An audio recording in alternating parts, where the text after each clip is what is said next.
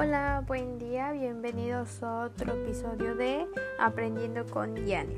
Y bueno, el día de hoy nuestro tema es sumamente interesante, así que espero y se pongan cómodos para poder empezar. En la cual eh, nuestro tema es principales características de las experiencias más destacadas en nuestro entorno de la autogestión institucional. Bueno, antes que nada, para saber un poquito más de este, primero vamos a saber un poquito sobre qué es la autogestión. Pues bien, este es un proceso de entendimiento muy amplio, siendo una construcción social que ha ido evolucionando a lo largo del tiempo, donde existen ciertos roles que deben de cumplir. Y bueno, como tal, puedo darles que existen muchos tipos de autogestión como la autogestión estatal, la autogestión liberal, la autogestión sin patrón y entre otros.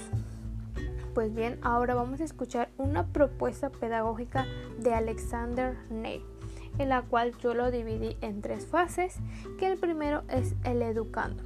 Para Nell es una persona que tiene que tiene todo el derecho de elegir y de ser sujeto de un tipo de educación no impuesta en la cual él sea el protagonista principal. Es un ser con deseos de realizarse plenamente en función de sus necesidades e intereses a través del pleno de ejercicios de su libertad. El educando debe ser autónomo. Darle la libertad es permitir vivir su propia experiencia, ser el mismo, ser fruto de su propio esfuerzo. La verdadera educación para él es aquel proceso en el que cada individuo crea su plan de estudios. Pues como bien dice, cada educando debe de hacer su plan de acuerdo ahora sí que a su tipo de clase. Pues bien, ahora el segundo punto es el educador. Un buen maestro no solo debe de cumplir con el niño, sino que debe aceptarlo tal cual es.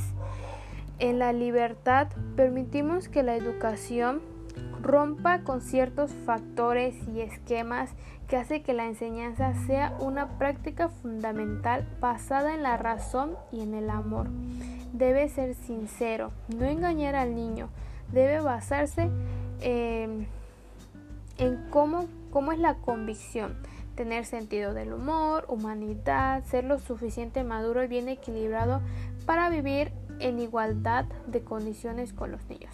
Pues como bien hay que adaptar al maestro a cómo son los niños, cómo es su ritmo de aprendizaje, cómo son ellos si son kinestésicos, visuales, auditivos, etcétera. Ahora, como último punto, están los padres de familia.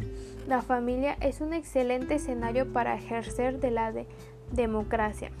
Los diferentes caracteres y formas de pensar posibilitan la práctica de esta democracia. Hoy en día la amistad entre padres e hijos va aumentando en todas las clases sociales.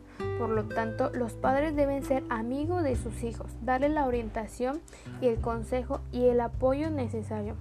Pues bien, como tal, esa es la propuesta pedagógica de Alexander Nell.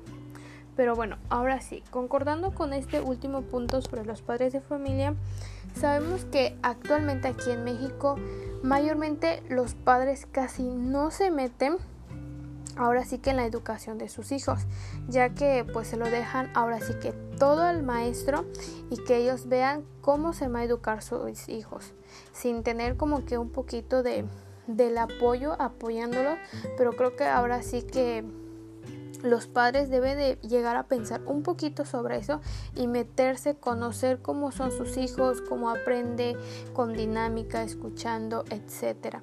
Y también así los niños tendrán esa más confianza y ahora sí que las ayudarán mutuamente. Tanto los padres podrán ayudar a los hijos y claro, también los padres podrán aprender un poco de los niños. Bueno, pasando a otro modelo que es el modelo de Olivier de Crowley. Este, este modelo pedagógico activa que es una escuela nueva, que nació del inconformismo de la escuela tradicional. Bueno, pues como tal, el niño como protagonista es de su aprendizaje.